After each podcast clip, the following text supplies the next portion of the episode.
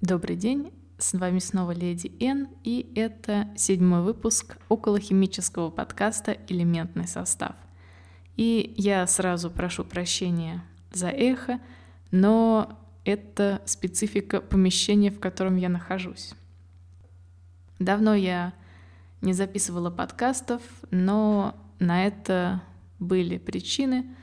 Конец года у меня был очень напряженный, было много неприятных событий, ну, которые, к счастью, остались в прошлом году, но, в общем, руки никак не доходили до записи. И в начале небольшое объявление. Я теперь список используемой научной литературы и картинки, если они есть, вкладываю в шоу-ноты, чтобы те, кому интересно было бы почитать о том, что я рассказываю поподробнее, могли бы это сделать.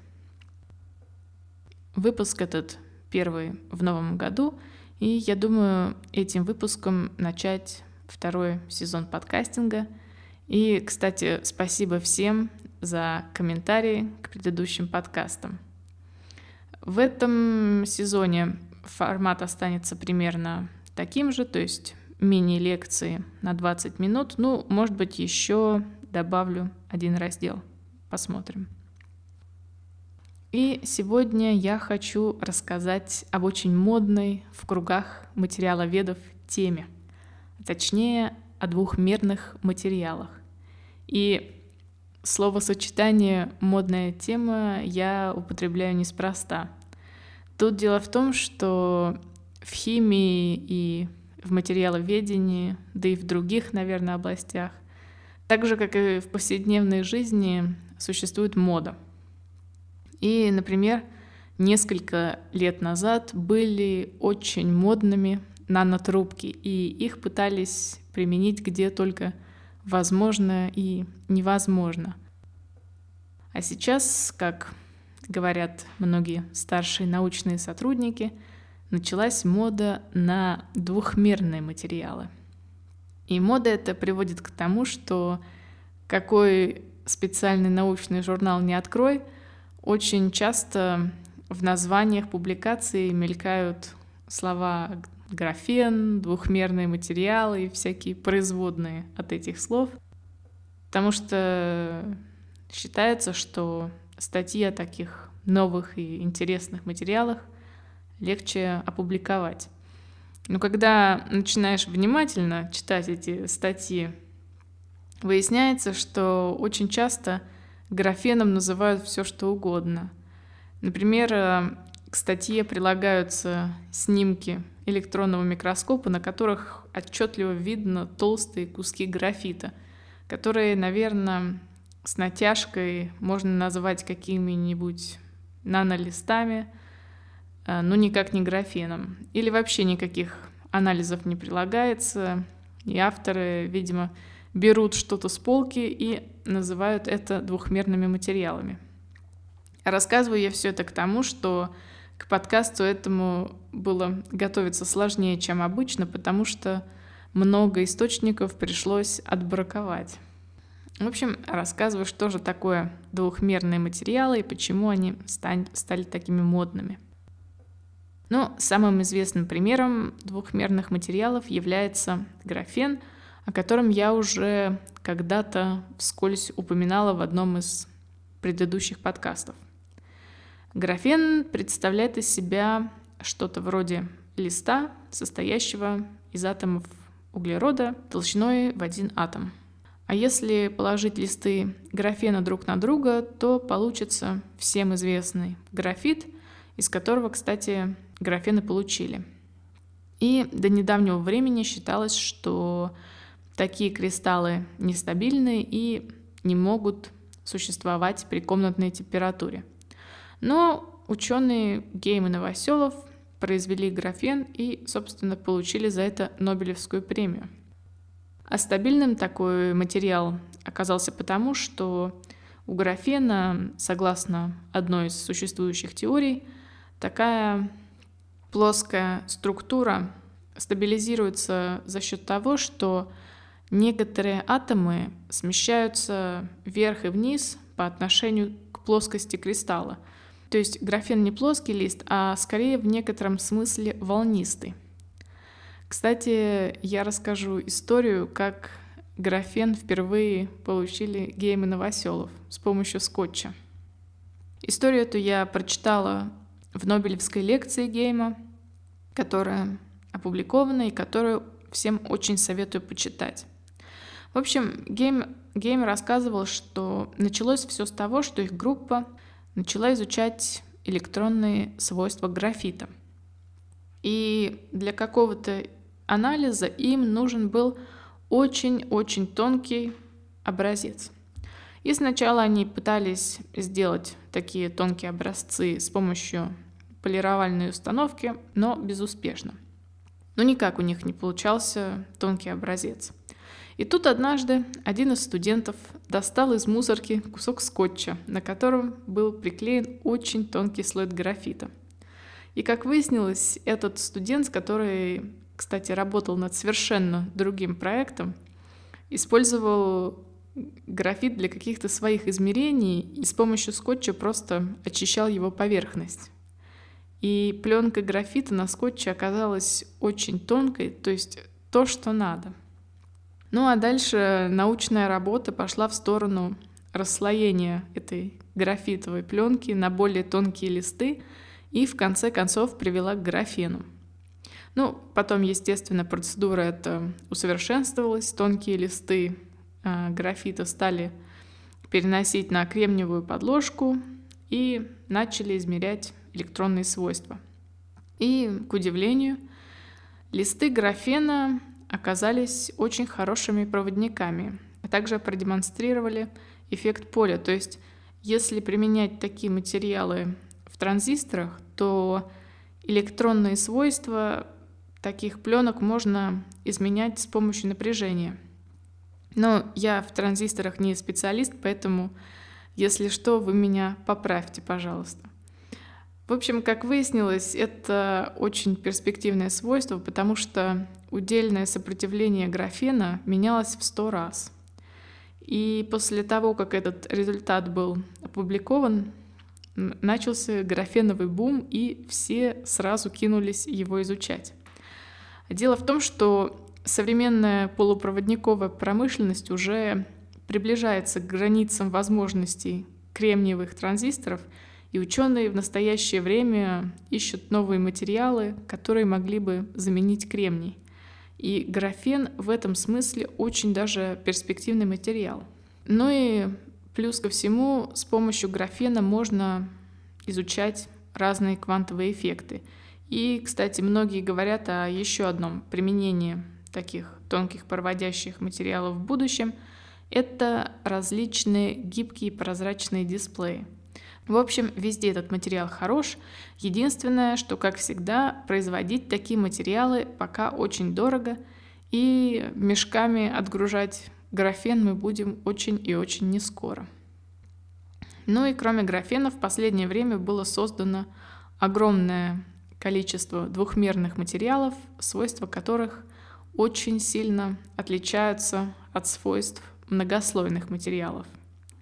Если говорить о двухмерных материалах в целом, то при расслоении кристалла на все более тонкие листы меняется электронная структура материала, то есть свойства электронных оболочек и, соответственно, многие физико-химические характеристики – ну и к тому же двухмерные кристаллы обычно гибкие, механически крепкие и, естественно, тонкие. И изучаются двухмерные материалы, как я уже говорила, в частности, потому что считается, что они могут быть использованы в миниатюрных транзисторах и во всяких сверхтонких электронных приборах. Ну и еще в прозрачных и гибких экранах. Вообще сейчас очень трудно найти область, куда бы двухмерные материалы не пытались запихнуть, потому что, как я уже говорила, тема эта очень модная. Ну и помимо графена я еще вкратце расскажу о нескольких двухмерных материалах. Ученые заметили, что слоистую кристаллическую структуру имеет не только графит, но и масса других материалов вроде оксидов и сульфидов, и их тоже можно расслоить на тонкие листы. То есть двухмерные материалы можно сделать не только из углерода, но и из других веществ.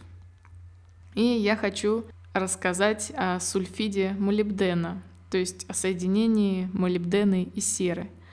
Тут опять же все дело в том, что сульфид молибдена, так же как и графит, имеет слоистую кристаллическую структуру, и слои эти между собой слабо связаны. И материал этот, соответственно, можно расслоить.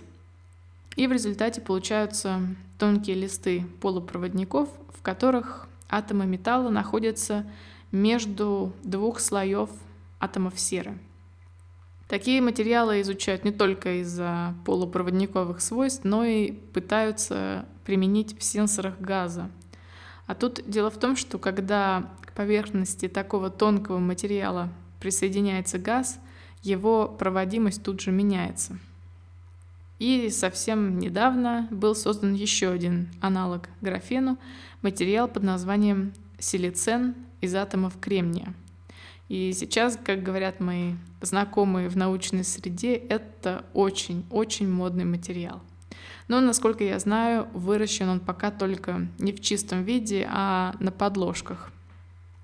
Ну и еще изучаются активно нитриды бора, так как, опять же, структура нитрида бора похожа на структуру графита, но тут есть одна большая разница между двухмерным нитридом бора и графеном. Графен, как говорят многие источники, химически инертен, а к нитриду бора и многим другим двухмерным материалам можно присоединить разные химические группы.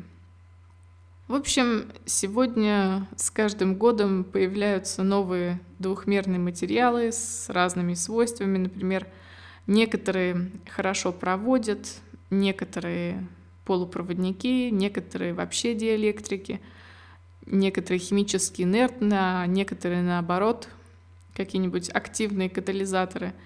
И все это дало толчок еще одной новой научной области — Ученые решили, что если мы слоистый материал, можно так сказать, нарезаем на кусочки, то почему бы из этих кусочков совершенно разных материалов не начать собирать бутерброды? То есть накладывать одни двухмерные листы на другие и получать какие-нибудь композиты с невероятными свойствами. Но эта область пока скорее теоретическая, нежели практическая. Вот, например, чтобы создать какой-нибудь сверхтонкий гибкий дисплей или электронный прибор, который можно нашить на одежду, нам понадобятся проводники, полупроводники, диэлектрики и также вещества, которые поглощают или излучают свет, ну и так далее.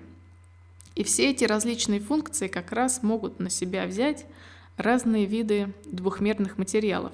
Например, графен может быть прозрачным проводящим материалом, а из двухмерных э, сульфидов переходных металлов можно сделать полупроводники и с их помощью создавать устройства, поглощающие или излучающие свет.